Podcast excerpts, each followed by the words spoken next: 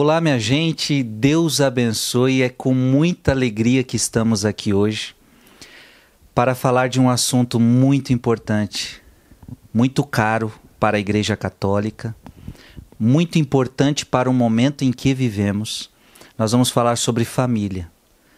Todo mundo tem a família como algo muito especial na sua vida, algo muito importante. E hoje vai ser um, um bate-papo, uma conversa muito forte, muito importante sobre este assunto.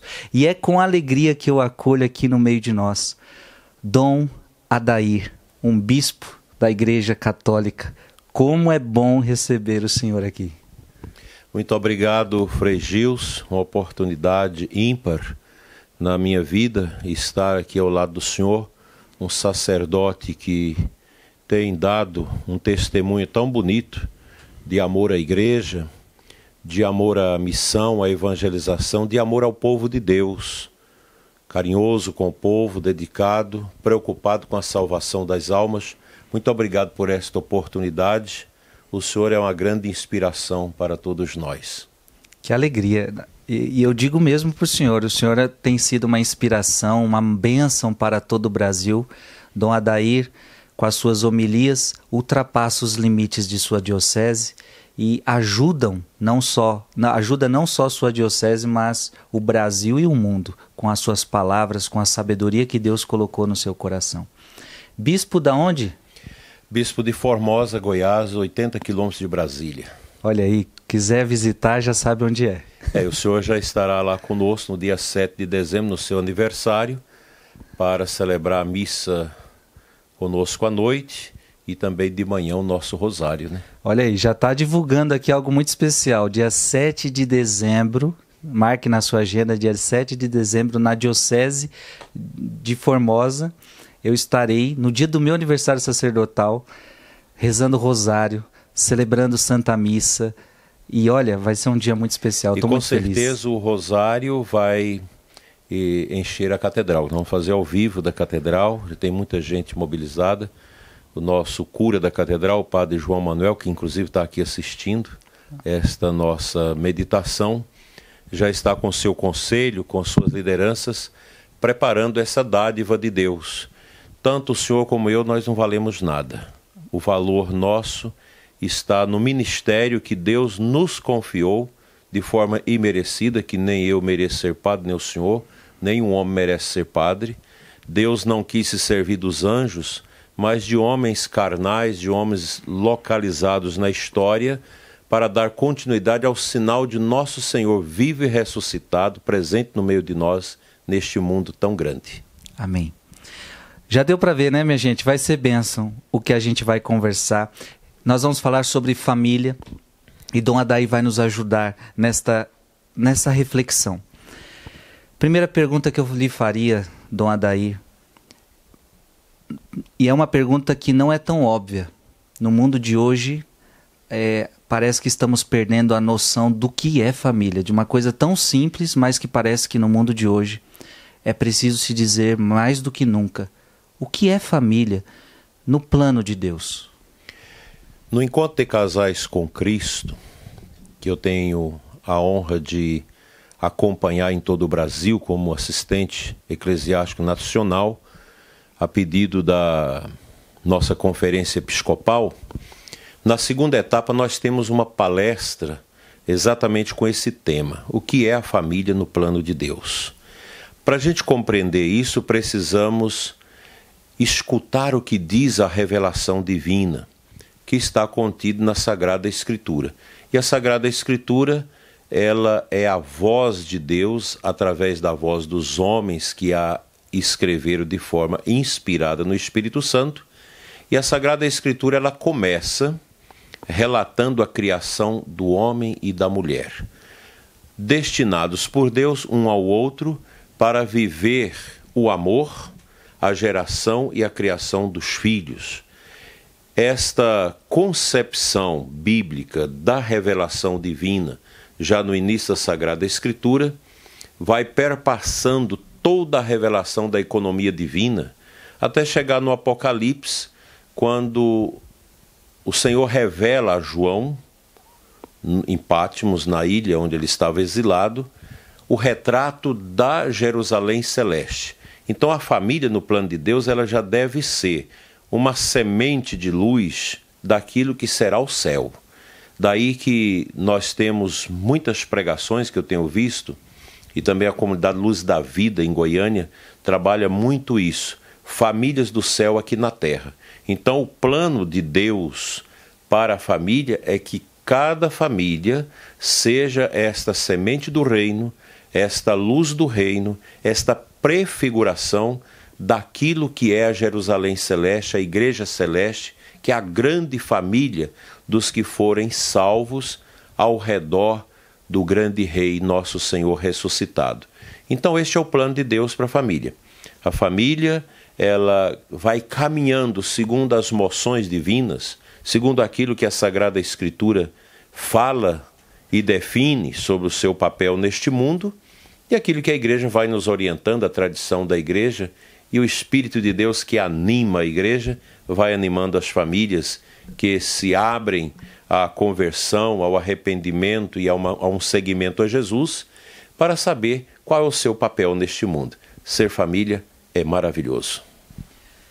No livro do Gênesis, a gente vê que Deus diz para Adão: o homem deixará seu pai, se unirá à sua mulher, e os dois serão uma só carne. A pergunta que eu faria é essa: existe família sem casamento?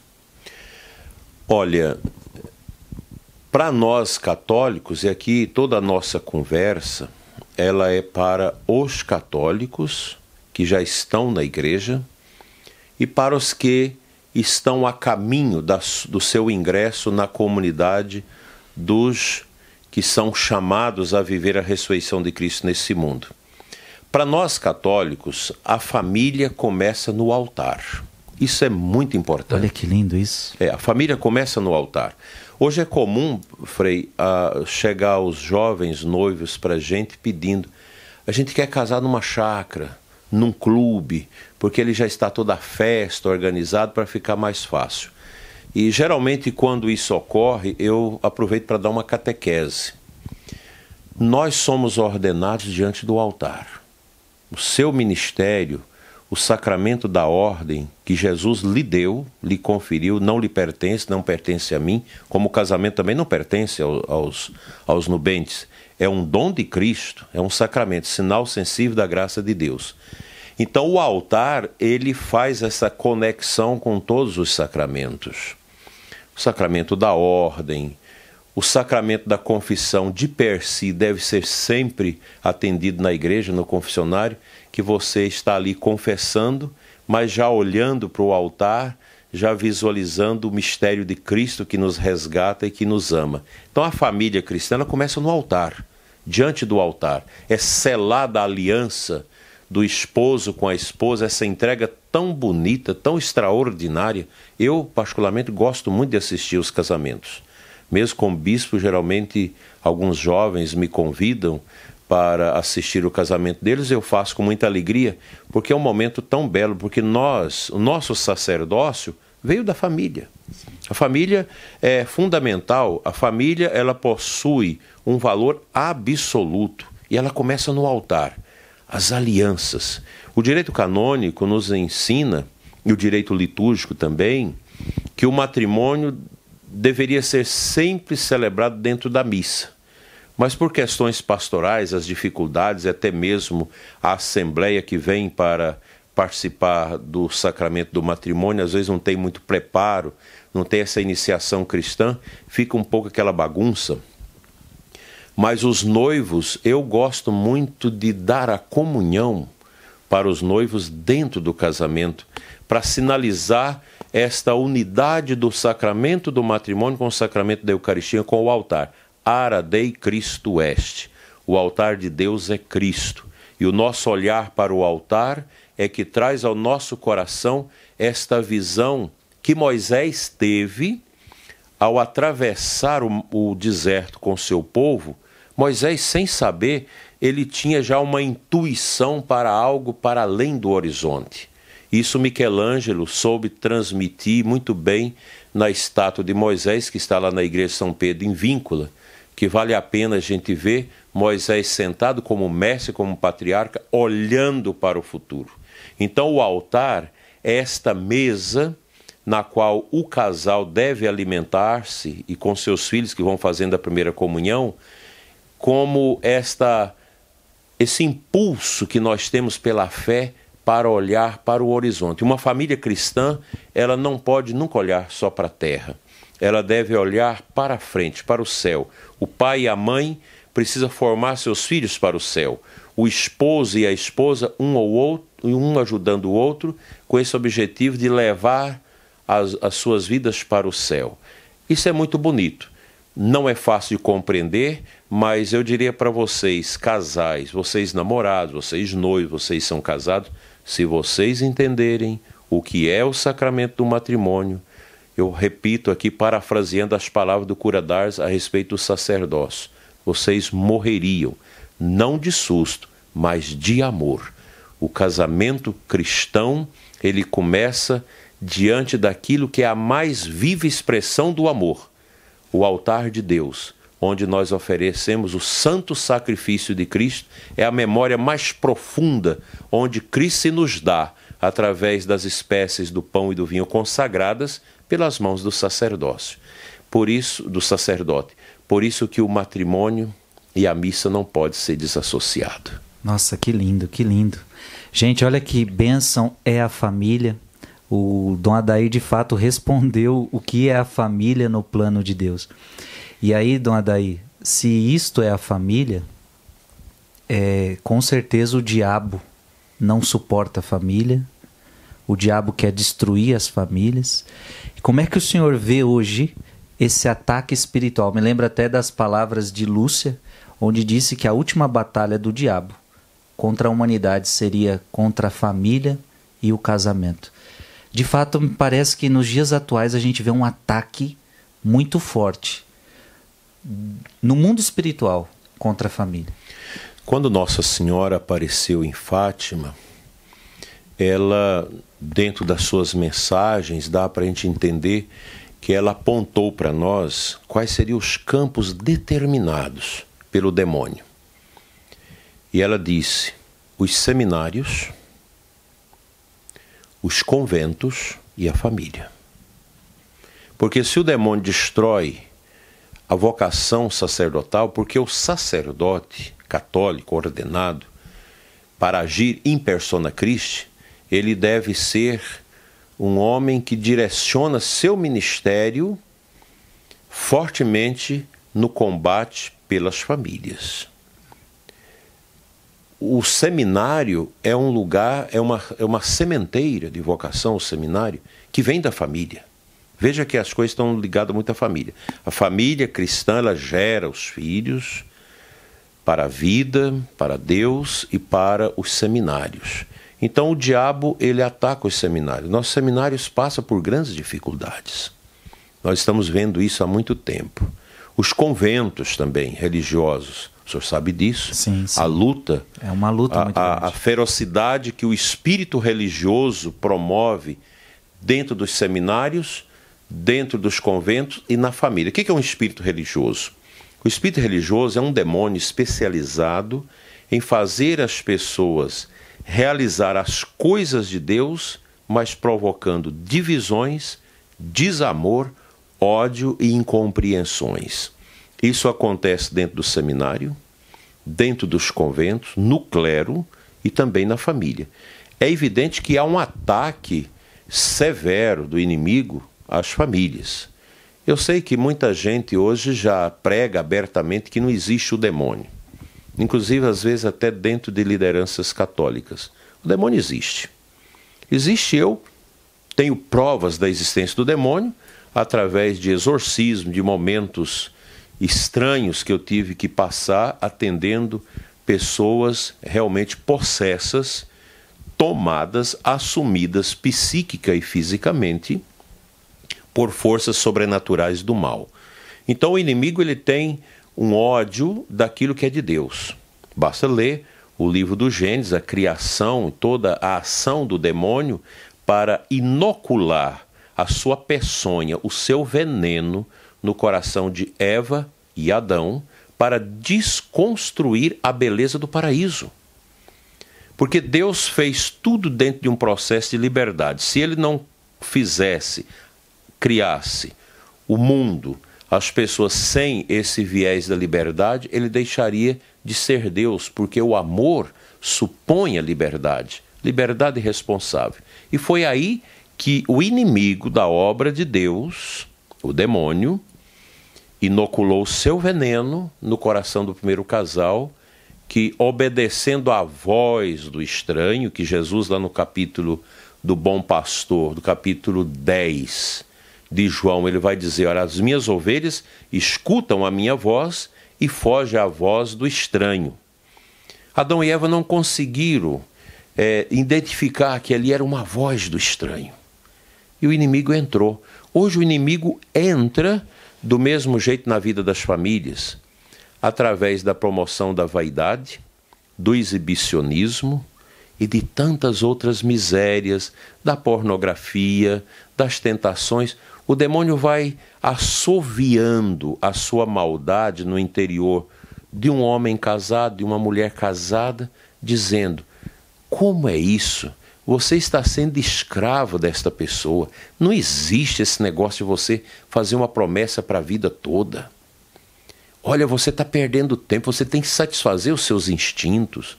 Você precisa conhecer um corpo diferente, uma pessoa que faz relação sexual diferente. Você precisa disso. Ah, mas vocês ficam só nessa mesma cama. Vocês vão ter aniversário de casamento. Vá a um motel é tudo diferente e use aquilo que o, os motéis oferecem para melhorar o prazer. Isso é uma tentação. O inimigo vai solapando, vai esvaziando o coração do esposo e da esposa, e de repente o casal está em ruínas. Já não consegue mais ir à missa, foge da confissão, já não consegue mais rezar o seu rosário e abre uma greta onde o inimigo entra e vem aí toda uma destruição. É horrível o que nós estamos vendo nas famílias. Há pouco tempo eu fiquei muito consternado e sofrido com uma separação de um casal de 52 anos de casados por causa do esposo, uma pessoa de dinheiro, de muitas posses, que conseguiu uma mulher com 31 anos, me parece, à custa de dinheiro. E houve a separação.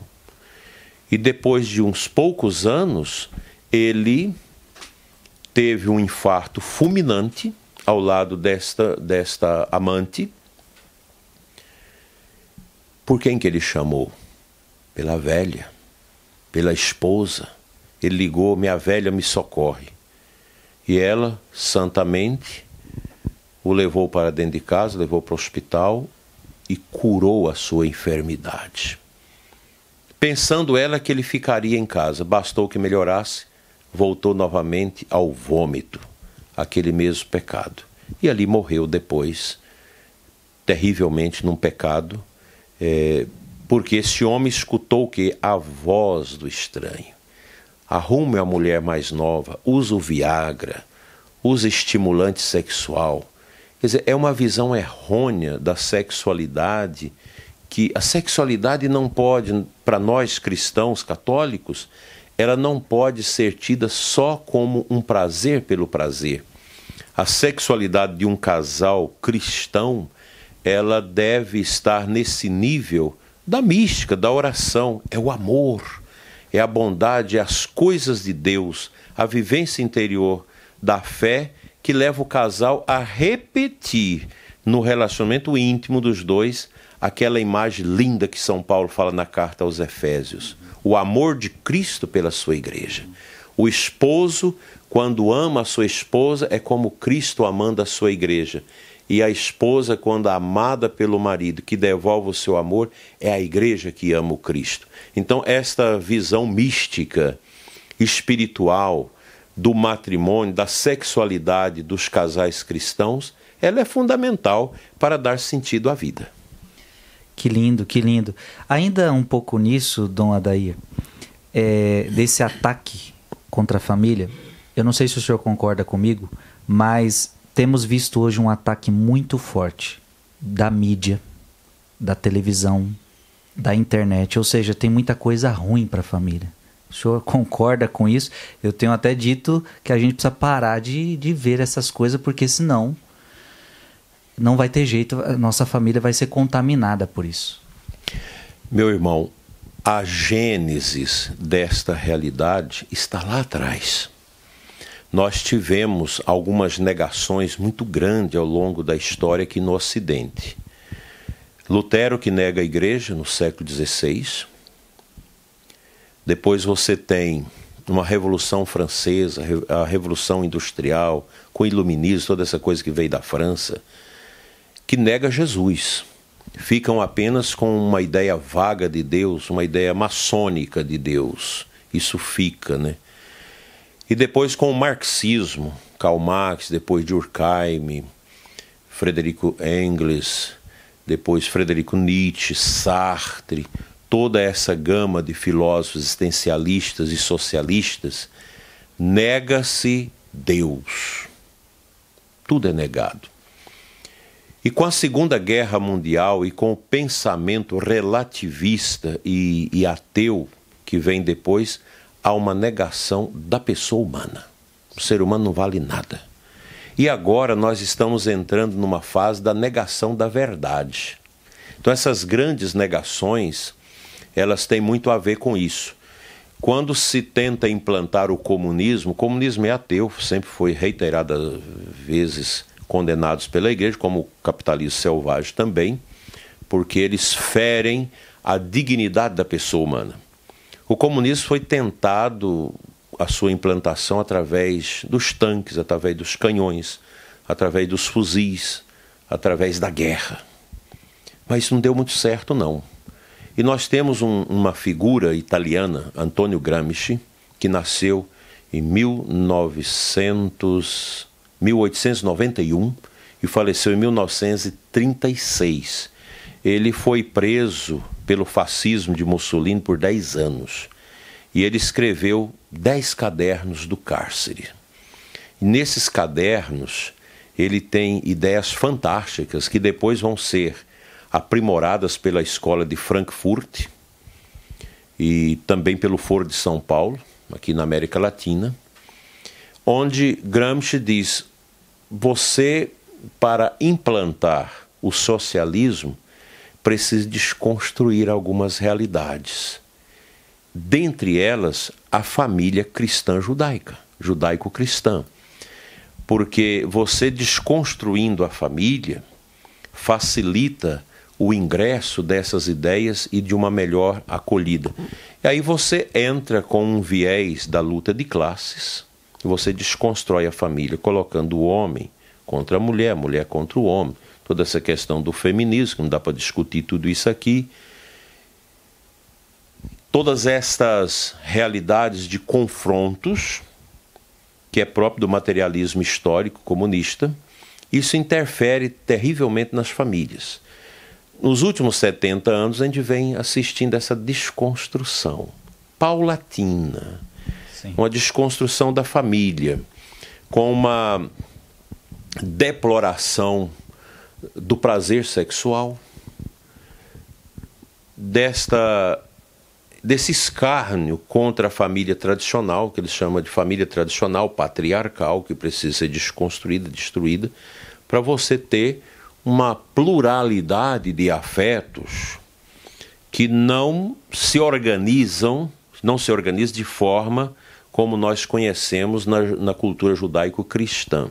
Então esse movimento está em curso, ele não é de agora, ele é antigo, que a gente foi vendo isso sendo desenvolvido nas novelas, nas telenovelas.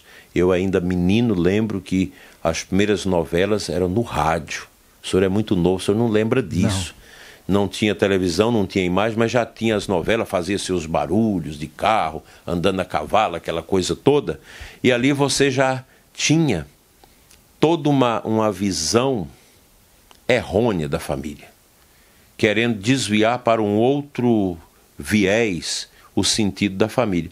Isso tomou proporções muito arraigadas nos últimos tempos, através de uma promoção de outros modelos familiares, em que você pode ter casamentos entre cinco, seis, sete pessoas e que inclui animais, todas essas aberrações, essas barbaridades nós temos muito presente.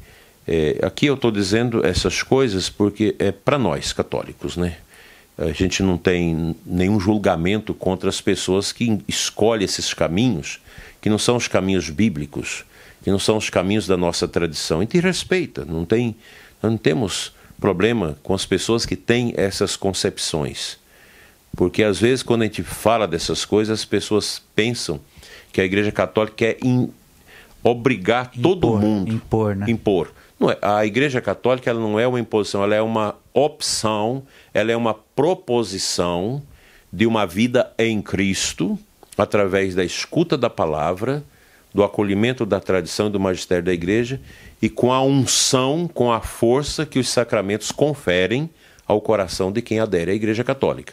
Então essas perseguições elas estão aí, e hoje muito fortemente impostas pela ideologia de gênero, que o Papa Francisco oportuna e objetivamente classificou como coisa do diabo, é uma das belíssimas definições acerca do que é a ideologia de gênero. O Papa Francisco diz é uma coisa do diabo.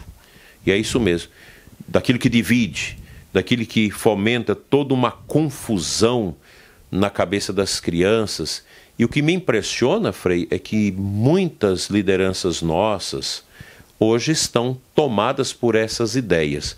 Que essas ideias elas foram plantadas na cultura, no ambiente universitário e escolar, na mídia, na grande mídia, que hoje está em crise. A grande mídia está em crise. As pessoas de boa confiança já não acreditam mais na mídia, né? Na política, na igreja, essas ideias elas entraram dentro da igreja também, porque a, as, as pessoas devotadas a essas, essas ideologias marxistas, elas entendem que você desconstrói de dentro para fora. Então a igreja, a família vem sendo desconstruída de dentro para fora. Isso está aí, essas mentalidades difíceis que nós precisamos com muito cuidado e discernimento, refutar com a nossa própria vida.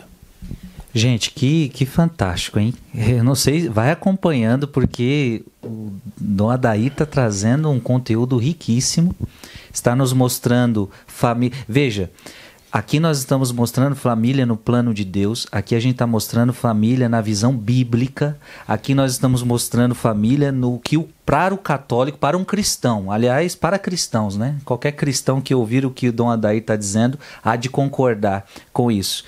É, ou seja, muitas distorções estão acontecendo a nível de família hoje, e, e o Dom Adair foi, foi cirúrgico, foi pegando na história o porquê que isso aconteceu, e, e de fato, é, a, família está sendo bombardeada por ideologias, por pensamentos que querem simplesmente, como ele bem disse, destruir a sua família. Então, fique atento a isso.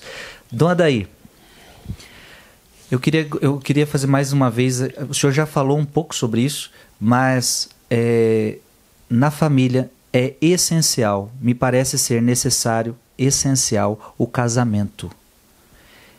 E eu também gostaria que o senhor fizesse essa distinção, porque muita gente ainda tem dúvida. É, tem até um ditado brasileiro que estraga muito. Quem, quem mora junto com fé, casado é. Ou seja, por que a importância? Por que é necessário o casamento e casar na igreja? Por que não, não posso morar junto? É, nós precisamos distinguir. Existe o casamento natural, que as pessoas se conhecem, e se gostam e parte para uma união, você pode ter o casamento civil, que não é sacramento.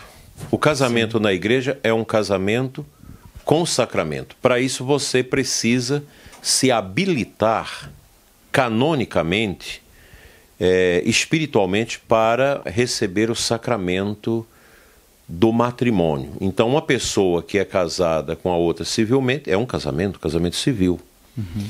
o casamento natural, as pessoas que estão aí. Agora, o católico deseja então aprimorar esta esta união que nosso Senhor quis elevar à condição de sacramento. O sacramento é uma riqueza, é um dom de Cristo, é um dom maravilhoso, é um sinal sensível da graça de Deus em nós, e nosso Senhor quis elevar o, o casamento à condição de sacramento.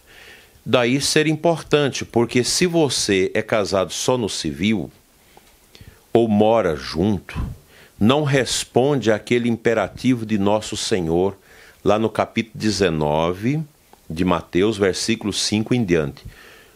Por isso o homem deixará sua casa, unirá a sua mulher, e os dois já não são dois, mas uma só carne. Portanto, o que Deus uniu, o homem não se separe. Então, o casamento civil, ele é uma união pela lei dos homens. Enquanto que o casamento na igreja, assistido canonicamente, que preenche todos esses requisitos para que haja o sacramento, ele é uma bênção de Deus. Não é o padre que faz o casamento. E quando, eu vou aproveitar que o senhor é bispo, né? E quando o padre e a pessoa mora junto e o padre fala: não, não tem problema não, pode comungar, pode fazer de tudo. Bem, isso aí já é uma influência de uma ideologia que o Papa Bento XVI combateu severamente, que é o relativismo moral. Hoje nós temos esta doença do relativismo na nossa sociedade e dentro da igreja, em que as pessoas acham, ah, não, todo mundo pode receber Eucaristia, não tem essa o casal de segunda união, tudo bem, ele pode também comungar, porque tá junto, o amor é que resolve tudo. Eu fiquei uma vez assustado com uma, um ensinamento do Santo Padre São João Paulo II, que o Papa todos os anos no final de janeiro ele faz uma uma reunião com a Rota Romana, que é o Tribunal do Papa em Roma que trata desses processos de casamento. E o Papa faz um discurso à rota. E o Papa João Paulo II disse que o amor não é absolutamente necessário para o casamento. E eu me lembrei de uma entrevista que eu fiz como seminarista, depois eu fui meditar isso, para meu avô e minha avó nos seus 50 anos de casado. E eu perguntei à vovó: A senhora sempre amou o vovô? E ela disse: Meu filho, depois de 30 anos de casados, eu comecei a amar o seu avô. Porque nós não namoramos. Nós simplesmente, nossos pais nos uniram. Eu era uma menina de 15 anos, seu avô de 18 anos. Então, nossos pais foram lá marcar o casamento, a gente casou. Eu não sabia nem que era isso. Então, eu convivi com seu avô depois de 30 anos que eu comecei a amá-lo. Né? Então, é isso. A gente vê muito, tem certas culturas que, que ainda continuam com esses hábitos de já determinar com quem você vai casar. Isso dava certo. Então, isso é, é, é o, o casamento, ele precisa desta consciência de que você vai cuidar do outro, zelar do outro, criar os seus filhos. E foi isso que eu entendi daquele discurso de João Paulo II, que é uma propriedade essencial. O Código de Direito Canônico, as orientações da igreja, geralmente não fala desse amor, que hoje virou uma, uma febre as pessoas falar do amor, e quanto mais você usa uma palavra, mais você desgasta o sentido dela. Então hoje eles confundem amor com sexo, amor com, com prazer, com tudo isso. E na verdade, o casamento ele não se confunde com as rosas do dia da sua realização. Porque as pétalas, elas caem, elas secam, elas murcham rapidamente. Fica o que? O graveto, o graveto de espinhos. Então, o casamento, ele tem a sua força nos gravetos, não nas pétalas que foram, mas nos gravetos onde estão os espinhos, que é a, a doença, dificuldade com os filhos, dificuldade econômica, tudo isso que o casal vai viver junto num compromisso de responsabilidade, isso a gente chama de amor. O amor é a dor, é o padecimento, é a dificuldade que você vai superando com o poder da oração, do perdão, do diálogo e assim por diante. Que benção. Dom Adaí, para terminando esse assunto, qual é a base da família cristã? Quais os alicerces para essa família ser católica, ser cristã, não ruir? Nos Atos dos Apóstolos tem uma passagem eu me lembro que eu sou muito ruim para decorar as passagens bíblicas, onde Lucas diz: A pedra que os construtores rejeitaram tornou-se a pedra angular, a base. A base de uma família é nosso Senhor Jesus Cristo. Aliás, para todos nós católicos, a base de tudo é Cristo. Tudo é Cristo. Cristo é o centro. Cristo é o centro de tudo. A Eucaristia, que é a presença de Jesus no nosso meio, é o centro. Então, a minha vida de bispo, de sacerdote, ela tem que ter como centro Cristo. A vida de um diácono permanente ou transitório é Cristo. A vida da religiosa, do consagrado, o centro é Cristo. E a vida de um casal, de um casal e o Concílio Vaticano II coloca, retoma essa dimensão, o, o casamento, o casal como um modo de vida, como modo de vida do, do sacerdote, do religioso, do consagrado, tem que estar apoiado sobre Cristo. Então, a base fundamental, elementar de um matrimônio é Cristo. E isso a gente precisa tornar visível. Como assim? A própria casa de um casal cristão católico, ela deve evidenciar aqui Cristo é o centro. Um crucifixo, a palavra de Deus, um oratório. Hoje as, as pessoas constroem um bar nas suas casas e esquece que isso não representa se você tem um bar na sua casa, significa que a bebida passa a ser uma espécie de, de, de algo indispensável nessa família e pode conduzir o que? Ao alcoolismo, uma porção de coisas desagradáveis. Então a casa de um casal cristão católico, ela deve evidenciar esse sinal. Esta família se assenta sobre a rocha. A rocha é Cristo, a pedra fundamental. Então, o presépio no tempo do Natal, no tempo da paixão de Cristo, alguma coisa que represente a paixão de Cristo. O galho de ramos abençoado na, no domingo de ramos, ali visível, né?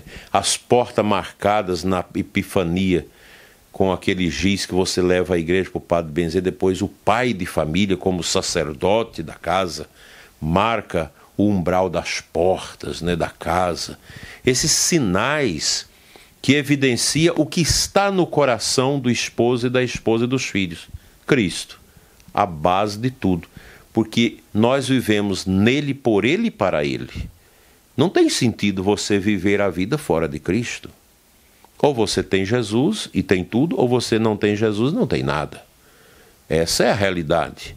E Cristo, nosso Senhor, o mistério, desde a sua encarnação até a sua paixão, morte e ressurreição, é o que dá sentido à nossa vida. Eu fiz um retiro uma vez, sozinho, e tirei um dia para meditar a minha vida com a vida de Cristo. E vi que tá, tem muitas coisas semelhantes da vida de Nosso Senhor na nossa vida. As nossas paixões dolorosas, das decepções, as rejeições, os momentos de morte que às vezes a gente vive e os momentos de alegria que representa a ressurreição. Então, Cristo é tudo. Eu acho que a base de uma família é Nosso Senhor Jesus Cristo.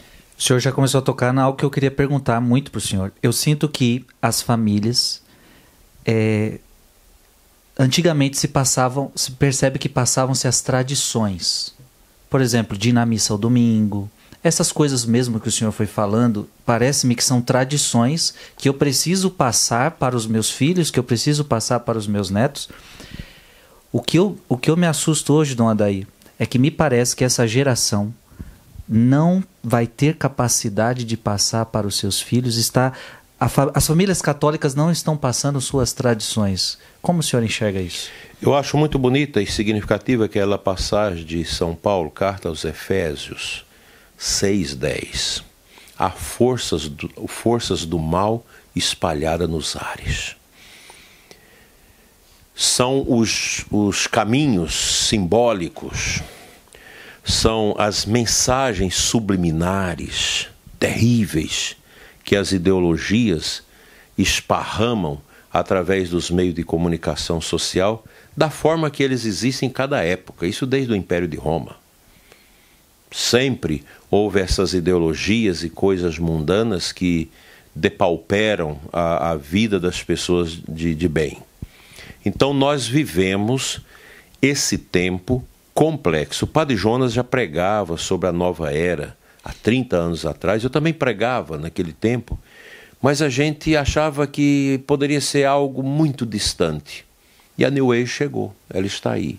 É a nova ordem mundial, que vem sendo preparada há muito tempo. O que, que eles estão prevendo agora para 2030? O chamado novo reset. O que, que é isso? No computador, quando você quer apagar tudo que está no computador, você dá um reset. Apaga tudo para começar de novo. Então há uma ideologia muito pesada, com bilhões de dólares atrás de tudo isso. Família Rockefeller, é, Bill Gates, Jorge Soros, essa, esse povo todo, juntamente com a China, o, capital, o, o comunismo chinês, todo um conglomerado de dinheiro que investe alto nisso para produzir esse novo reset. E para essa gente, toda a cultura, toda a civilização ocidental, ela é um estrago. Eu ouvi agora um vídeo gravado por esse pessoal aí, antifas e black bloc, essa ideologia, que questiona todos os monumentos que nós temos nas nossas cidades e questiona a igreja. Me assustou quando aquela menina com a voz mansa, para entrar na cabeça das pessoas, isso as universidades, sobretudo os cursos de história, trabalham muito isso. Uma igreja bonita com as torres altas, e ela dizia: Quanto mais alta a igreja, mais representa a dor profunda que ela causou na história. Então há uma perseguição em curso ao cristianismo, que está incluído nesse projeto do novo reset, que é um resetar de tudo que foi feito até agora para recomeçar um novo tempo. É um romper das tradições. Sim, rompe com tudo. Então, o modelo de família, o modelo de religião, você não precisa de adorar um Deus fora, você adora a natureza. Você precisa fazer uma imantação de você mesmo com aquilo que a natureza existe.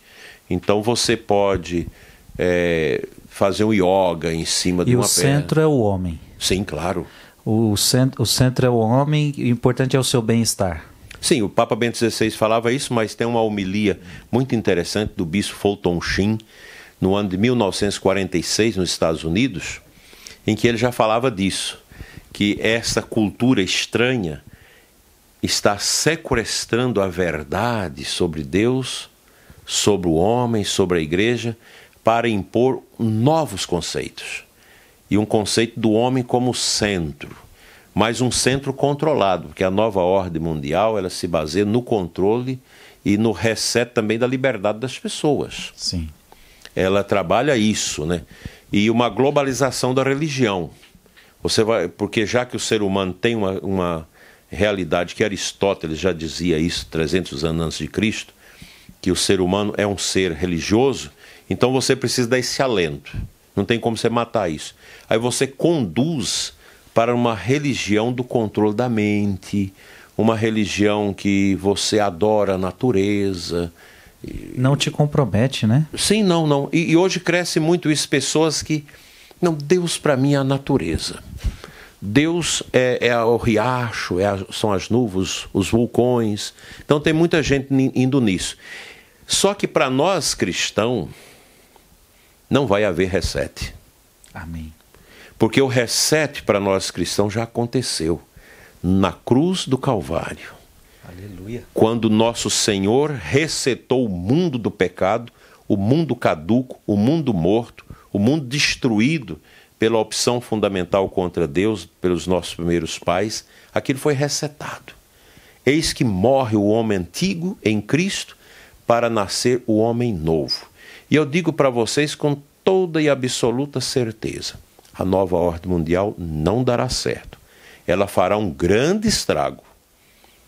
Todos esses poderes malignos, ditadores do mundo vão morrer. Todos vão passar. Todos que perseguiram a igreja, a igreja assistiu suas mortes. A igreja vai assistir, mesmo pequenininha, pobre, sofrida, às vezes sem seus bens. Tudo indica que vai ser assim até a volta de Cristo. Mas a igreja vai assistir todo esse essa serpente do orgulho que se levanta para engolir o mundo da verdade e vomitar o veneno da mentira, tudo isso vai acabar. Tudo isso vai passar. Só que a nova ordem, ela vai instaurar o caos, porque o homem sem Deus, ele se torna doente, e uma civilização sem Deus, ela se torna estranha.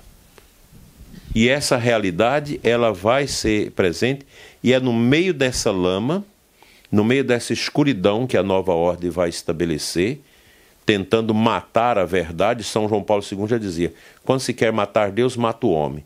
É lá no meio de tudo isso que aquelas pequenas luzinhas, aquelas estrelinhas batizadas, humildes, configuradas a Cristo, que vão surgir para causar o mesmo efeito que a vida dos cristãos causaram em Jerusalém, no, no, no, no Império de Roma, que as pessoas, no meio daquele paganismo desgraçado que foi o templo do Império de Roma, e eles vão olhar para os cristãos, vejam como eles se amam.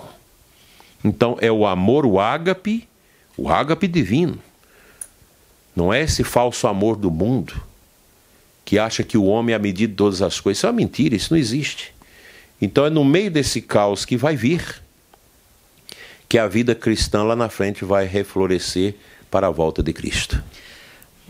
Você pode, você ouvindo tudo que Dom Adair está dizendo, você pode estar falando, mas meu Deus, mas o que, que é isso reset? O que, que é isso nova ordem mundial, tal? Este bispo aqui, deixa eu lhe falar uma coisa, é muito antenado com o que está acontecendo no mundo, tá?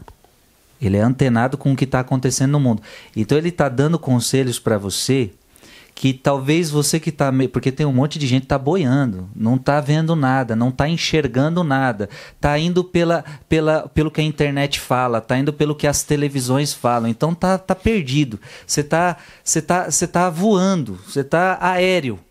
O mundo está pegando fogo e você não está vendo, entendeu? Então esse bispo aqui é antenado e ele já está te colocando coisas muito importantes, muito importantes. E aqueles que são, estão antenados sabem o que ele está falando. E você que está, poxa, tem uma hora aí que eu viajei. É porque você está desantenado. Você está desantenado e, e, e, tudo que o bispo está falando está acontecendo. O mundo está pegando fogo.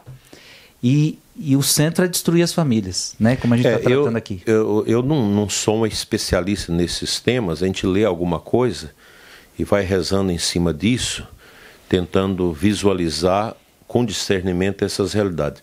Não precisa a gente ter medo desse tempo que nós estamos vivendo. Nós não podemos ver esse tempo como um desespero, como uma escuridão. Tem muitos aspectos nesse sentido. Mas nós temos que ver esse tempo como uma grande oportunidade que Deus está dando para nós para vivermos a santidade, o nosso testemunho. Então, é um momento de prova em que o mundo pagão, o mundo lá fora, o grande mundão hoje lá fora, é um mundão pagão. Sim. Como a gente andava pelas ruas aqui, a gente comentava sobre isso, um paganismo avassalador. As pessoas estão anestesiadas pelo vazio. Então, nós cristãos não podemos dizer que somos melhores do que os pagãos, nunca. A gente não pode ter essa pretensão de querer pensar que nós da igreja somos melhores do que os pagãos. Não.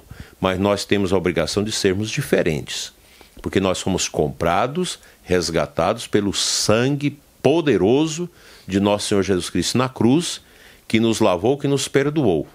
E a gente precisa entender isso. Cristo é o centro da minha vida, da minha família, e nele eu me apoio para viver a graça da minha salvação. Dona Adair, o mundo cresceu em tecnologia. O mundo, o mundo cresceu em internet. A internet é boa, a tecnologia é boa, até porque nós estamos usando ela para evangelizar também. Mas tem feito um grande estrago também. E principalmente na família. Como é que o senhor vê essas ferramentas que estão destruindo mesmo as famílias? É, a gente vê com preocupação, porque agora mesmo com a, com a pandemia causada por essa peste, nós tivemos que alçar mão de recursos tecnológicos para estar mais próximo das pessoas mesmo que virtualmente. E a gente vem aprendendo muito. Mas a, toda tecnologia ela esconde os perigos. Uhum. E a, a internet, o mundo virtual, ele esconde muitos perigos. No passado era a televisão. Eu moro com os padres lá em Formosa, nós temos uma televisão lá, já, já vai para mais de dois anos, que ela nunca foi ligada. A gente não vê mais televisão. Hoje a internet, as novas mídias, eu não me oriento por jornal de televisão, porque não dá. São comentários rápidos, são pílulas, às vezes carregadas de ideologia, de motivação, de condicionamentos. Então a gente precisa ter esse discernimento. Mas a internet é uma ferramenta extremamente perigosa. Eu vejo com grande tristeza, às vezes, os pais que dão telefones caros para os seus filhos. Eu me lembro quando eu fui à loja da Viva, primeira vez para comprar, comprar o iPhone 4. Que é um telefone, um telefone seguro, bom. Fui comprar esse telefone, que aliás naquele dia nem comprei porque era muito caro. E eu vi um pai de família dando um iPhone 4 para um menino de 5 anos. Isso é, é, de uma insanidade, porque você não, não tem noção do que pode estar acontecendo. Quando a gente encontra esses meninos, meninas que estão se cortando, falando em suicídio, essa coisa toda, você vai aprofundando, o problema está lá na internet. Porque os pais não sabem o que, que seus filhos estão conectando e falando. A internet hoje está cheia de satanismo, bandas satânicas, músicas satânicas, sites satânicos, sites de relacionamento horrorosos, jogatina. Crianças com 7, 8 anos que já. E eu tenho essa experiência de atender esses casos, que já estão conhece, conhecedoras dos profundos desses jogos. Isso, e ali passa as ideias subliminares da New Age, da nova era, da nova ordem mundial, passa por ali. Mensagens subliminares. Aí você está vendo uma sociedade nova que vai surgindo triste. Jovens, adolescentes que não que odeiam a religião, que mergulha suas vidas nas drogas, porque quando você tem uma pessoa alcoólatra ou mergulhada nas drogas, isso tem uma causa é um vazio, é uma vida mal orientada, é uma escravidão dos sentidos que entrou ali porque não teve uma orientação racional da vontade. Aquilo que Santo Tomás ensinou. E hoje eu vejo com muita alegria que muitos jovens mais conservadores, eles estão lendo Santo Tomás, estão bebendo em Santo Tomás, aquilo que nós, padres, que fomos formados numa época de mediocridade, de, de relativismo filosófico, de relativismo teológico. Eu mesmo fui formado nesse nível, uma tristeza. Hoje você tem que estar reaprendendo os conceitos. Então nós não trabalhamos isso. A moral católica era desconsiderada. Ah, isso é um casuísmo, isso tira a liberdade das pessoas. E hoje nós estamos vendo como que nós precisamos de algo que nos oriente que nos ajude a centrar a nossa vontade no caminho da virtude, no caminho dos valores. O que é um valor hoje? As pessoas não sabem. Se você pergunta muitos jovens o que é um valor, ele confunde isso com dinheiro, mas não entende que é algo espiritual, que é algo da vontade, que é algo da inteligência, da sua liberdade. Então esse essa formação hoje ela, ela é muito pequena, muito restrita e nós temos toda uma confusão já causada por esse ambiente de desconstrução da família, é, as crianças que às vezes não, não convivem com seus pais, pais que não, que não importam com seus filhos, você encontra uma bisavó cuidando de uma bisneta, de um bisneto. É uma situação muito difícil, muito dolorosa, que a igreja, que nós precisamos estar atentos para ajudar. Sim. A gente já tá bom, né? Essa conversa tá ótima. A gente já tá chegando no fim. É, eu queria voltar ao tema do casamento, é, Dom Adair, porque a gente vê uma dor é, em muitos casais, que é o quê? Ele, ele teve um casamento que não deu certo e, e ele, não sabendo resolver essa situação com ele mesmo, com a igreja, ele logo se joga num outro relacionamento e então começa a viver um casamento irregular. Segundo a palavra de Deus, começa a viver o adultério. Ou seja, qual é o conselho que o senhor dá para essas pessoas que estão numa segunda união, já casaram uma vez na igreja, não. É, casaram uma vez na igreja e agora estão numa outra união. O que fazer para esse casal sair desta condição? Qual, o que fazer? Quais são os caminhos que ele pode tomar? Olha, primeiramente a gente precisa tratar esses casos sempre usando os óculos da misericórdia de Cristo. Já São João Paulo II, considerado apóstolo das famílias, trabalhou muito essa temática e na sua no seu escrito, agora não me lembro se é uma exortação, mas me parece que é uma exortação uma encíclica, me falha a memória agora. É, familiares consórcio, o Papa já dava linhas de ação que contemplava já estas situações que foram ganhando corpo ao longo desses últimos 40, 50 anos. Casamentos que não deram certo. Exatamente já como resposta a essa desconstrução da família. Porque, na verdade, Frei Gilson, não é o casamento que está em crise. Não é a igreja que está em crise, não é o sacerdócio que está em crise. Quem está em crise? A pessoa humana com todas essas negações que eu falei assim, muito superficialmente, hoje nós negamos a nós mesmos, negamos a verdade. Nós queremos centrar o sentido da nossa vida no prazer, no agradar a mim mesmo.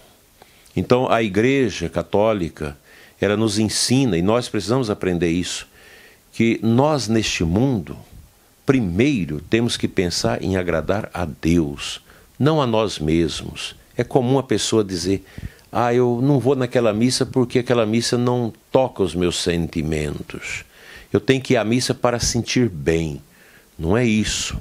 Aí você vê no conselho paroquial o, as pessoas falando para o padre: nós precisamos colocar uma missa para atrair os jovens.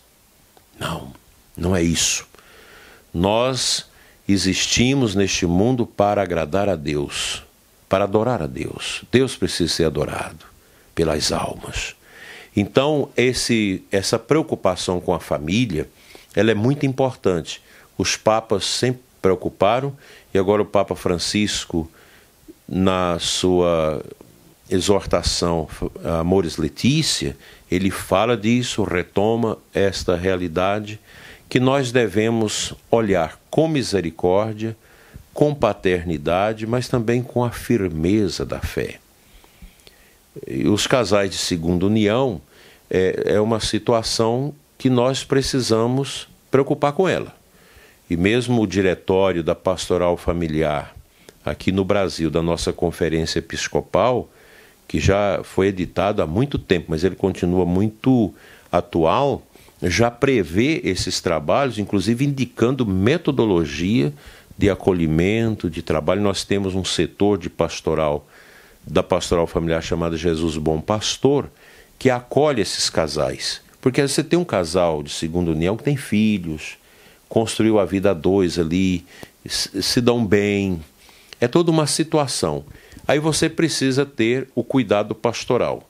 Primeiro, o padre tem que avaliar aquela situação para sentir se não há algum vestígio que no direito a gente chama de fumus iure, se tem alguma fumaça do direito que possa nos dar a possibilidade de encaminhar esse casal para a Câmara Eclesiástica ou para o Tribunal Eclesiástico para uma possível declaração de nulidade do matrimônio.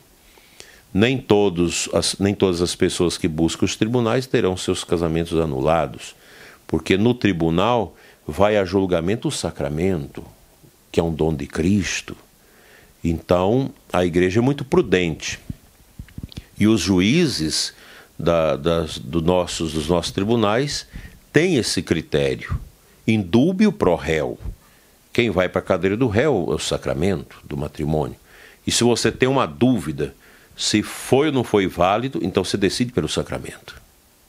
Que é uma questão séria, uma questão espiritual. O, o, eu já fui presidente de tribunal, embora não seja canonista, mas a gente sabe o quanto é difícil você declarar nulo um casamento. É algo que constrange a, a nossa interioridade. Então a gente precisa ter esse cuidado. Em algumas situações, é, a igreja permite que um casal de segunda união possa vir a comungar. Ou se eles optaram por uma vida como irmãos, de corpos separados Olha, dentro isso é de interessante, casa. se é, viverem como irmãos. Viver como irmãos. Não, nós vamos viver como irmãos, não vamos ter mais relação sexual, e isso vai nos dar a graça de poder receber o sacramento. Também tem aquelas situações que o casal já não tem condição de viver a, a conjugalidade do conúbio sexual no casamento, em que o bispo pode avaliando essa situação, conceder essa graça de que eles possam viver a sua comunhão. Então não é de tudo é, impossibilitado de, de receber a Santa Comunhão os casais de segunda união. E no mais, o que eu diria é o seguinte: a gente tem, cada padre tem que olhar as situações não com sentimentalismo, porque o sentimentalismo não cabe na igreja. A gente tem que olhar as coisas com objetividade e com fé. Eu não posso, ah, agora todo mundo vai comungar, como tem alguns lugares que estão fazendo isso. Todo mundo vai comungar. Não, não é bem assim. E depois, o, é preciso entender que a comunhão eucarística não é absolutamente necessária para a salvação. Não é absolutamente necessária. Agora, um casal de segunda união não pode se eximir de, de participar da missa, de escutar a palavra, mesmo que está essa situação, precisa de discernimento, precisa de oração, precisa de tempo, não pode receber no momento a Sagrada Comunhão, mas você pode receber a força da palavra, os ensinamentos, viver a vida ali na paróquia, colocando as suas vidas diante da misericórdia de Deus, esperando sinais que Deus sempre tem para nos dar. A gente acompanha esses, esses, essas situações e eu confesso para o senhor que eu sofro também com os casais. Agora, o casal de segunda união não pode também ter essas revoltas como alguns têm, ah, porque a igreja me discrimina. Não, a igreja não te discrimina. Como vocês não podem comungar, outras pessoas também, outras circunstâncias, também não podem comungar. Então, nem todo mundo na igreja pode receber o sacramento da Eucaristia. Ah, mas eu e minha esposa, nós estamos juntos há 27 anos, tivemos nossos filhos. E nós vivemos melhor do que meus pais, que vivem brigando, é casado na igreja, vive como cachorro com gato dentro de casa. Isso não justifica. A gente não pode ficar fazendo essa transversalidade com outras situações para justificar o, os nossos intentos. É uma realidade que precisa fé, esperança, paciência e muito discernimento. É um assunto dolorido, né? É, não é fácil. Mas eu, o que eu digo para vocês que vivem essa situação de segunda união, tenha paciência, converse com o sacerdote, se coloque em oração e Deus vai dar uma moção para que vocês possam um dia poder dizer: livre nós estamos. E parece-me que eu sempre digo, Jesus amarrou bem essa situação, né? Porque não foi um apóstolo que falou, foi o próprio Jesus. Se você se uniu com alguém e vai se unir com outra, você estará em adultério. Quando o próprio Jesus fala isso, é aqui que está. Não é a igreja que discrimina. É o próprio Jesus quem falou. Né? Então, como ir contra as palavras do mestre? Não tem é, como. É, é verdade, até esqueci de fazer essa pontuação. São situações que no, nos amarram pela palavra de Deus. Exatamente. E, e nenhum bispo, nem o Papa pode ir contra a Bíblia. não tem como. Eu não posso forçar a palavra de Deus para atender a minha vontade humana. Se um, se um papa, um bispo, um padre dissesse que essa pessoa não está em, adu não está em adultério, ah, isso não é adultério, não existe adultério, então era, era como se. Então não, estamos indo contra a palavra, né? É, aí o senhor vai ficar sabendo que tem, tem às vezes irmãos nossos que no confessionário fala para um jovem, não, vocês podem ter relações sexuais antes do casamento, isso não é pecado. Meu Deus. Não, não existe isso. Não, vocês podem comungar. Estou dizendo isso porque as pessoas escutam isso na confissão, sentem mal e vêm atrás da gente para poder partilhar que não sentiu perdoadas, absolvidas nessas circunstâncias. Está certo. A verdade nos liberta. Então, nós sacerdotes, no confessionário, nós temos que ser obedientes à igreja. Nós não podemos ser relativistas. Eu não posso fazer concessões que a moral da igreja não faz. E as pessoas não sentem bem, padre. Quando um sacerdote libera um casal de segunda união para comungar, eles não sentem bem, porque o sacramento ele tem uma força. E se o coração não está disponível, essa força não age. Exatamente. Que forte, hein, gente? Que maravilha. Tá sendo uma benção. A gente agora sim tá terminando. Meu Deus, dá vontade de ficar aqui perguntando, colhendo dessa sabedoria. Agora para os casais casados, bonitinho na igreja. Nós sabemos que hoje o mundo está pregando que quanto menos filhos, melhor. É, e hoje é, é perceptível ver que está entrando na mentalidade da família que para que colocar filho neste mundo perturbado, neste mundo problemático? É, um filho tá bom, dois tá bom. Então qual é o pensamento da igreja? Eu posso regular quantos filhos eu quero ter? Um filho tá bom ou não quero ter? Um, casa, um casal pode fazer isso? Primeiramente, nenhum casal tem direito a ter filhos. Os filhos são dons de Deus, é Deus que concede os filhos. Nunca pode um casal católico obediente a Deus limitar o número de filhos. Eu estava vendo agora uma reportagem de uma família de 15 filhos. E o casal ainda muito jovem ainda. Eu, eu fiquei eu pregando a homilia esses dias, uma tinha 28. 28 uma filhos. Uma mulher. Eu achei interessante que lá estava um padre, filho, três seminaristas e uma freira. E outros que estão estudando já outras coisas. E é uma família simples, que vive ali um ajudando o outro, né? Uma beleza. Eu celebrei missa aqui na Catedral da Sé, acho que em 2016, 2017, numa missa do Opus Dei. Eu vim celebrar aqui, Dom Carlos Lerma foi celebrar no Sul. E a catedral cheia. Até estava lá o doutor Ives Gander, que né, tinha esposa que era viva, estava lá, né, do Opus Dei, todo esse pessoal. E chegou uma Kombi, já bem usada, com uma família com dez filhos. Aí de repente chegou uma van, mas aquele da, da Kombi era uma família simples, um pedreiro, chegou uma outra, uma van com 13 filhos, né? E eu perguntei aos meninos: vocês são felizes? Somos. Por quê? Ah, porque nossos pais não quiseram só um filho, por isso nós existimos. Lá em Brasília também vi essa cena. Então, é, não se pode. Isso aqui é coisa católica, gente. Não precisa você ficar revoltado com a igreja nem comigo. É uma, a igreja católica é uma proposta, ela tem uma moral. E tudo isso é alicerçado nos testemunhos de eudemonia.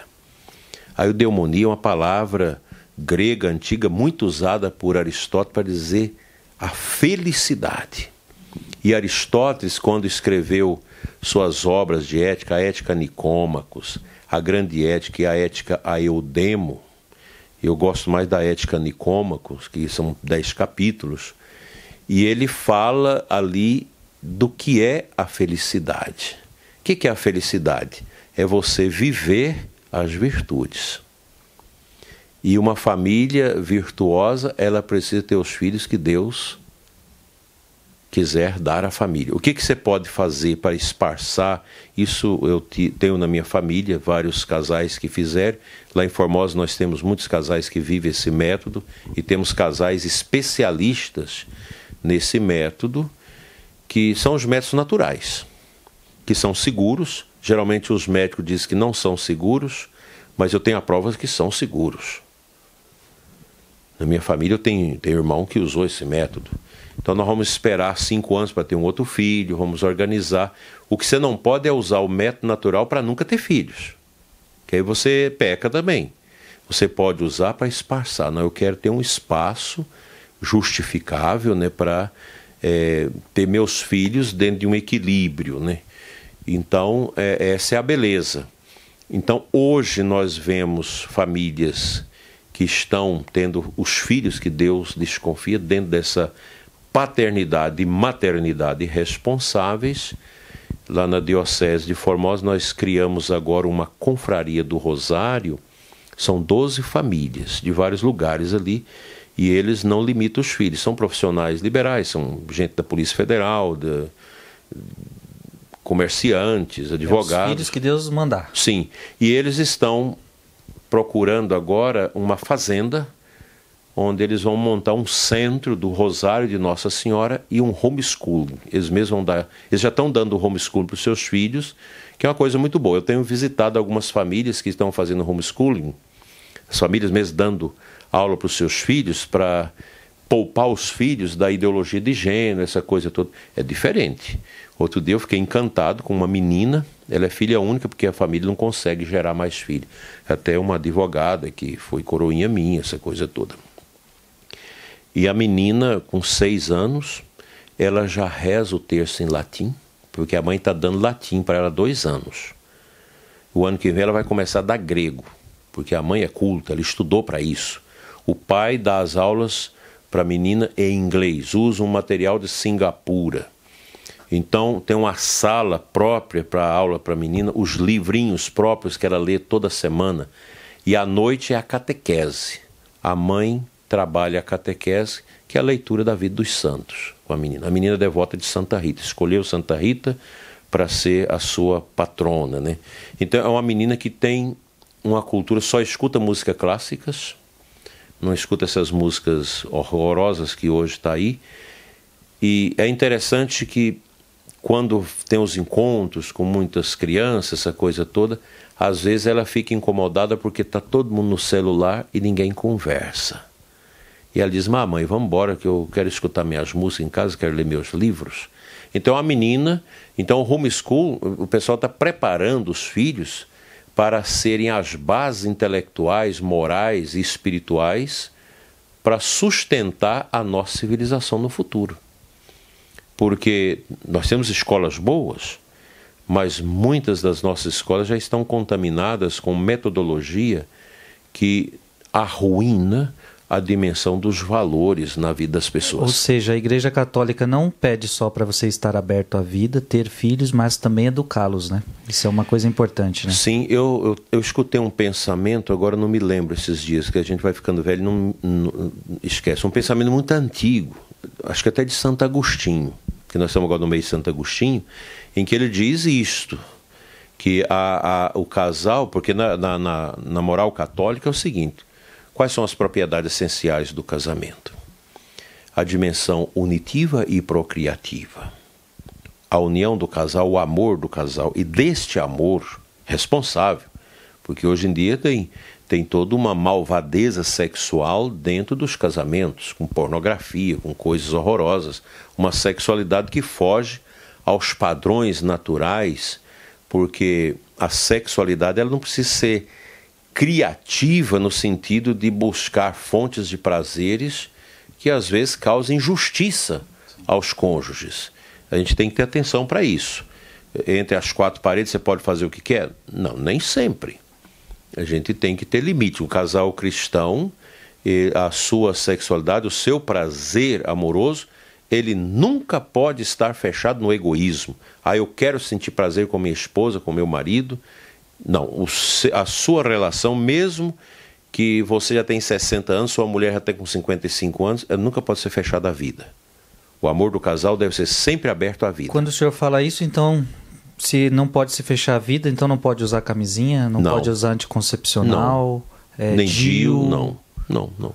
não todos, um... todos os, oh, desculpa que eu sei que tem padres que estão ouvindo aqui acham que isso é, é, é um conservadorismo, é um tradicional, mas não, é da moral católica. Isso gera a eudemonia, a felicidade do cristão, ela é muito mais uma satisfação no, no nível sobrenatural. Porque o prazer pelo prazer, ele não traz felicidade. Homines pós coito animalis triste est. O ser humano, após um coito sexual, às vezes é um animal triste. Isso é um pensamento de James Snook.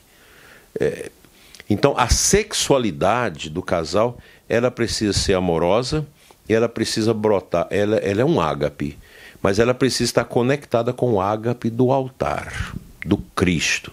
Por isso que o, o, o matrimônio cristão ele é muito conexo com o sacramento da Eucaristia. Por isso o casamento começa no altar. A vida do casal, a sexualidade do casal ela precisa ter essa conexão. Aí você me pergunta, você é um bispo, você é um padre, você não casou, não sabe nada disso. A gente, a gente atende os casais. Eu tenho 32 anos que eu trabalho com os casais. Tenho meus irmãos, tenho um irmão que vive muito bem o matrimônio, que a gente partilha muito.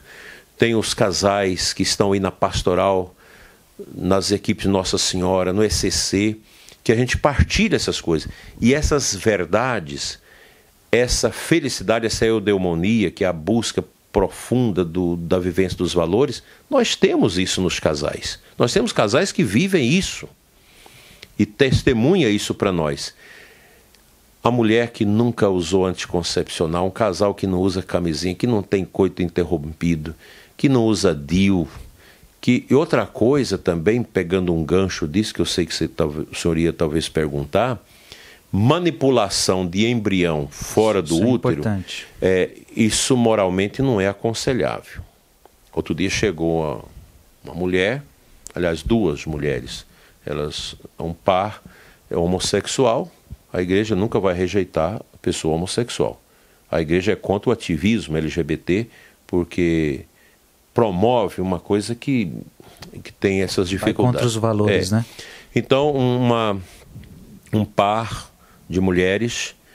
Uma emprestou o óvulo, arrumaram o esperma de um homem, fecundaram o óvulo fora e colocou no útero da outra. Um é, é, a mãe, é a mãe biológica, e a outra é a mãe hospedeira, que hospedou o embrião. Aí nasceu a menina. O menino, agora não me lembro. Então, trouxe a igreja para batizar. É claro que a igreja vai batizar, a criança não tem culpa. Mas esse processo ele não é natural. A gente não sabe nem as consequências que isso no futuro vai gerar. Então, toda criança tem o direito de nascer de forma natural, do relacionamento natural, amoroso do casal. Eu já atendi muitos casais que, não podendo ter filhos, querendo muito ter filhos, vão atrás de dessas coisas científicas para fazer in vitro, então isso também a igreja não aprova. Não, porque, padre, muitas vezes se descarta os embriões. Outro dia, uma pessoa me partilhava isso, não conseguindo ter filhos e já num processo já de, de muitas tentativas e abortos naturais, então se entendeu que os óvulos não eram adequados, então a natureza própria expurgava esses embriões. Então resolveram fazer uma concepção in vitro com o esperma do marido, usando material genético, o óvulo de outras mulheres. Então você gera um monte de embrião, porque precisa gerar, e agora selecionaram lá dois, ela engravidou de um, mas tem mais quatro embriões. É o homem que vai definindo quem vai nascer, quem não vai nascer. Ali, são, é, ali é vida, porque Deus criou o Senhor e criou a mim lá na trompa da nossa mãe.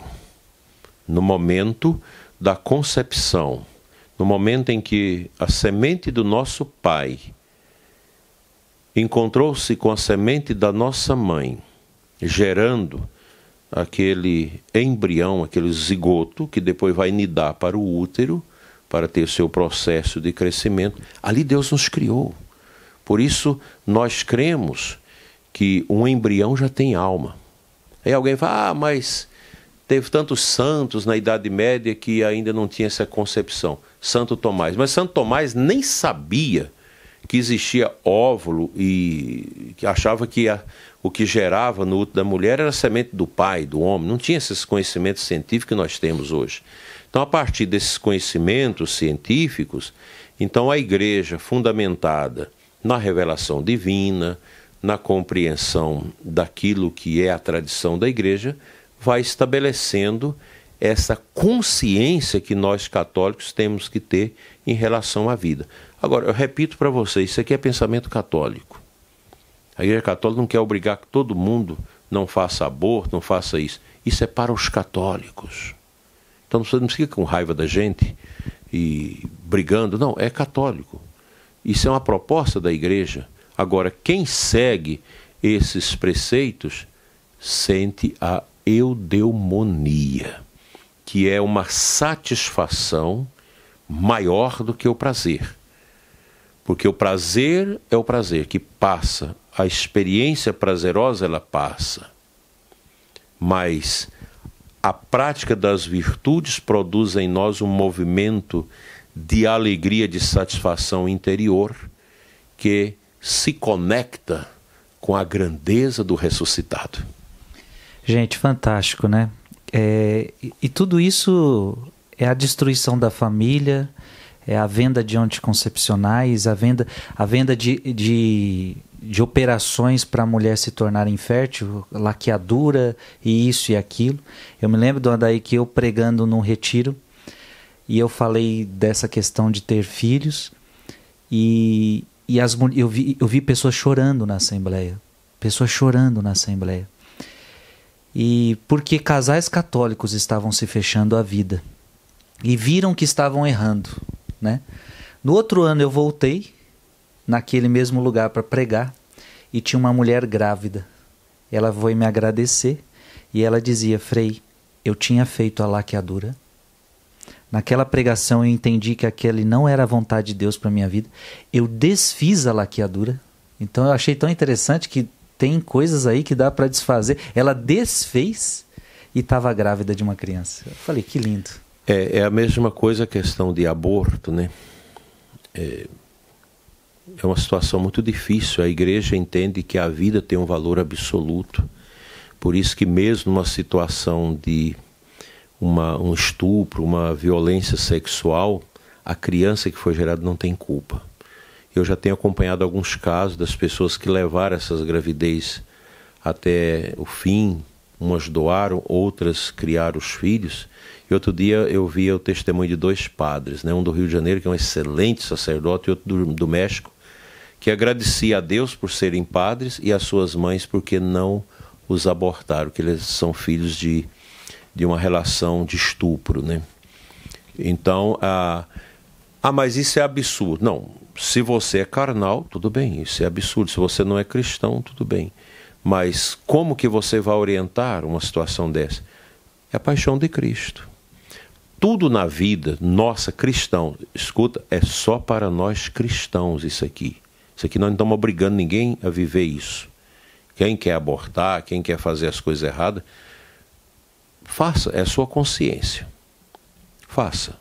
Depois pergunte se está bem. É uma proposta. A igreja tem esses ensinamentos. Eu sei que tem sacerdotes, tem gente que é contra esses ensinamentos. Agora eu pergunto: essas pessoas que é a favor de aborto, por que, que você é a favor? Porque você nasceu, que sua mãe não te abortou.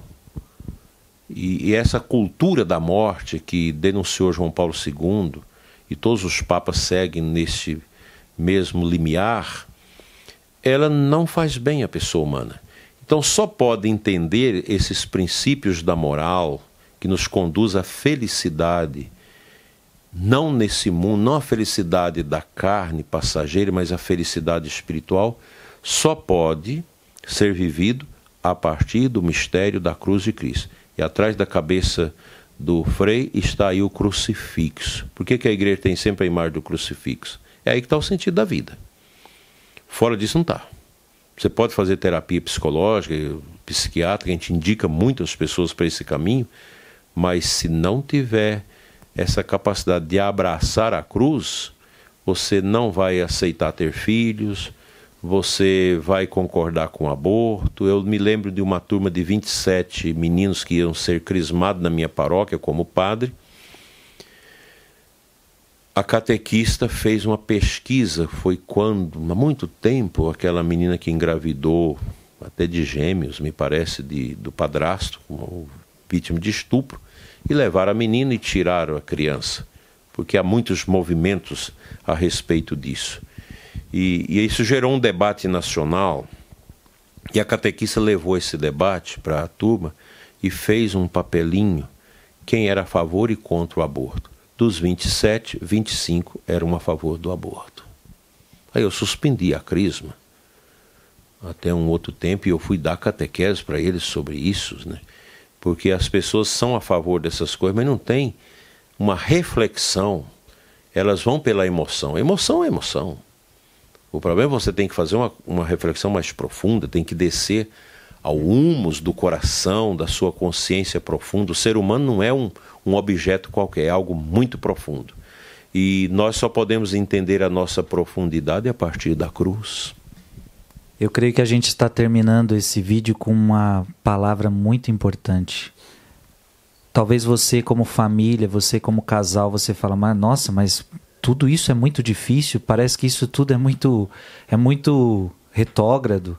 Parece que o mundo mudou, isso daí é difícil. E o Dom Adair termina dizendo para você: é a cruz de Cristo. Você não é obrigado a carregá-la. Quem quiser, quem quiser vir após mim, venha. Tome a sua cruz e siga-me. Quem quiser. O Dom Adair repetiu isso várias vezes. Mas esses são ensinamentos para a família católica, família cristã. E você que é cristão, você que é católico, trate de, de, de tentar seguir isso. Porque você se diz católico, né? Porque tem um monte que se diz, mas não é, na, na essência. Dom Adair, para terminar, a última pergunta que eu lhe faço. Tem esperança para as famílias do mundo de hoje? Uma palavra de esperança. Há esperança para a família hoje? Claro, Nunca vivemos um tempo tão importante como esse obscuro que nós estamos vivendo, como plataforma de esperança. É, Abraão lutou contra toda a esperança. Né? Os grandes patriarcas, os grandes santos, sempre tiveram suas vidas pautadas pela esperança. O comunismo também tem uma esperança utópica.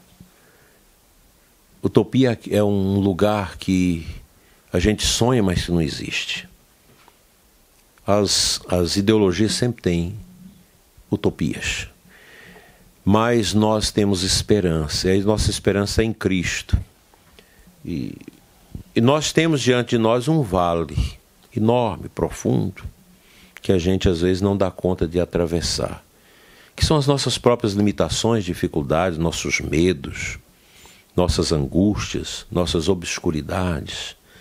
E a gente vence tudo isso através do poder da oração e da vivência dos sacramentos, da escuta da palavra. O cristão deve aprimorar na sua caminhada de vida o dom da fé, o dom da esperança, o dom da caridade. Quem é fechado ao amor, quem é fechado ao altruísmo, ao cuidado com os outros, ele é fechado também à vida. Então nós estamos nesse mundo que a salve rainha chama de vale de lágrimas, e é verdade. Nós cristãos aprendemos diante do mistério da cruz, da dor de Cristo, que a nossa vida ela é pautada em cima desse binômio amor e dor. A gente ama e carrega as nossas cruzes, as nossas dores. E diante de nós está o abismo, esse grande abismo às vezes intransponível do ponto de vista humano.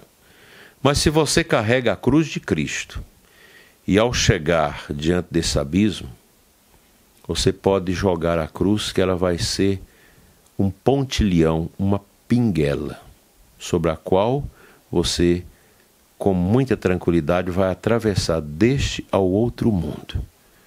E o abismo não vai te engolir. Vida cristã não é fácil. Vida cristã é sacrifício. Sacrifício com Cristo na cruz. A vida cristã não nos dá prazer, mas nos dá satisfação, que é a verdadeira felicidade fundamentada no seguimento a Cristo, que nós podemos chamar de eudemonia ou ágape. Que lindo. Dona Daí, obrigado por sua presença. Quero lhe agradecer. Muito obrigado por estar aqui conosco. Deixe a sua bênção para nós.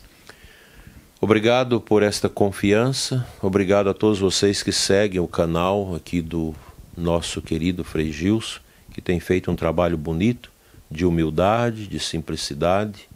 Eu peço que vocês rezem por ele, para que ele continue nesse trieiro, nessa estrada da humildade, da simplicidade, carregando a cruz de Nosso Senhor.